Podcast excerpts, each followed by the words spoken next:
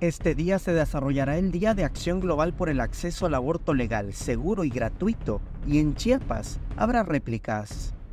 La marcha feminista por la despenalización del aborto tendrá dos sedes en el estado, en San Cristóbal de las Casas, desde la Clínica 17 de IMSS con destino a la Plaza de la Paz, y en la capital, de la exfuente Mactumaxá, con rumbo al Congreso del Estado.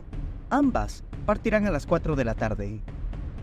En Tuxtla Gutiérrez, negocios del Boulevard Belisario Domínguez y de la Avenida Central, por donde pasará la marcha, decidieron encerrarse con maderas para evitar ser vandalizadas.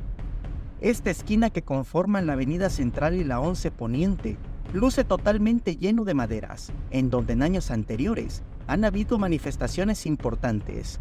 Asimismo, en esta clínica que se ubica en plena Avenida Central, comenzó por la tarde a realizar acciones para protegerse. Elementos de seguridad han recorrido los negocios para informarles que este 28 de septiembre habrá marcha feminista. La denominada Marea Verde, con estas movilizaciones, ha conseguido importantes conquistas en México. Hace dos años consiguió que la Suprema Corte votara a favor para que ninguna mujer fuera apresada por el hecho de abortar.